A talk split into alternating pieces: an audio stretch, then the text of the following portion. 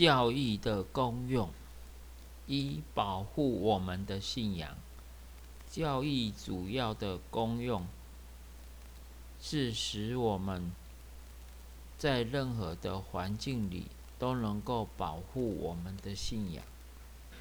教力教义是信仰的根基。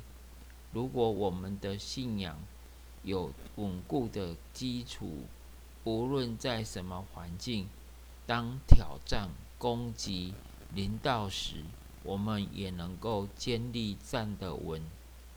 在今天的世界里，有很多基督徒不重视、不明白基督教的基本教义，所以在信仰受到冲击和挑战时，很容易摇动、跌倒，以致信仰破产。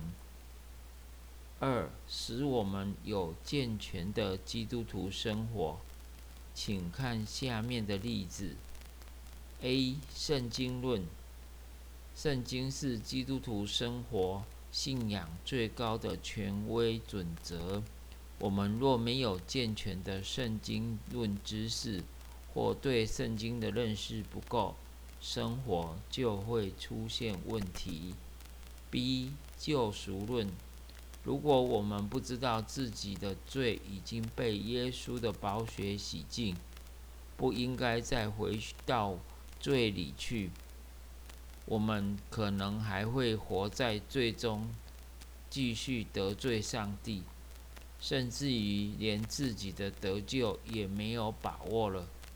如果我们相信基督是唯一的得救途径，又怎么？没有传福音的热忱呢？C 末世论，末世讲到耶稣的再来，人是否预备好建筑？谁能被上帝接到半空中与他相会？等等问题，就是末世论会涉及到的。我们若对此教义有清楚的了解，就会警醒等候主耶稣的再来，不会随便浪费时间，而且时时刻刻都能够祷告主说：“主啊，你什么时候来？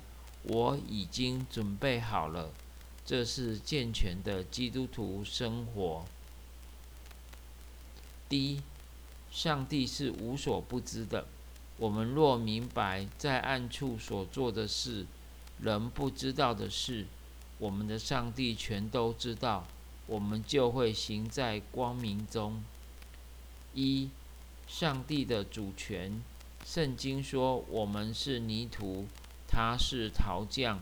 我们若从交易上知道上帝有自主的权柄，又知道我们蒙上帝恩待，已经得救了，那么我们会怎样生活呢？原则，凡是从圣经出来的教义，都能够应用在生活上。三，使我们能够分辨异端。很多基督徒辩解跟随异端，就是因为他们对基本的教义没有清楚的认识，不知道什么是实实在在的圣经出来的教义。因此，当一个异端兴起的时候，这些基督徒就被迷惑了。人自称与耶稣地位平等，要信徒对他言听计从；有人自称是耶稣的弟弟，是耶稣派他来世界的，所以他说的都是真理。面对这些讲法，你怎样知道是对或错呢？如果我们对圣经、对基本教义有清楚的认识，就可以立刻指出他们的错误，拒绝他们的迷惑。